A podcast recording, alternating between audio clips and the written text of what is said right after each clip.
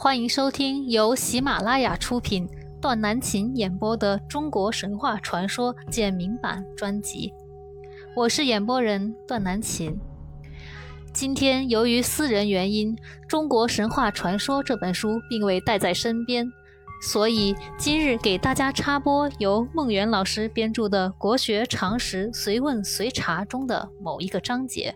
《国学常识随问随答之国学名人篇》：三皇五帝是指哪些领袖人物呢？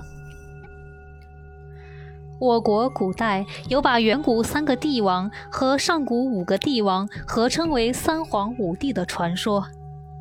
秦始皇为表示其地位之崇高无比，曾采用三皇之皇、五帝之帝，构成皇帝的称号。然而，历史上关于三皇五帝却说法不一。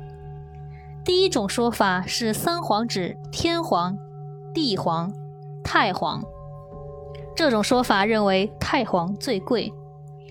另一种说法提出三皇指天皇、地皇、人皇，还有古人认为三皇应为随人、伏羲、神农，或随人、伏羲。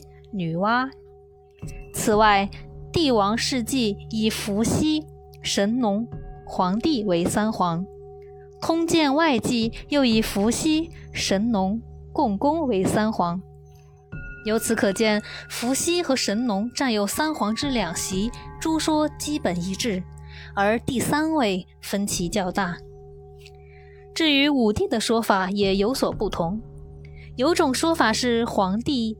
颛顼、帝喾、唐尧、虞舜这五个人，后来有人认为五帝是指伏羲、神农、黄帝、尧、舜。另外还有炎帝、高辛等人也被列为五帝之中。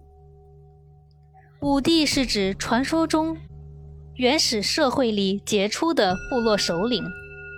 多数人认为隋人是伏羲氏。神农氏三人是三皇，黄帝、颛顼、帝喾、尧帝、舜帝称为五帝。该说法大致起源于春秋战国时期。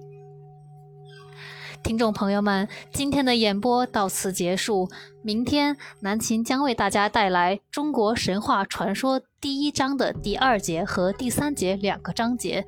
我们明天不见不散。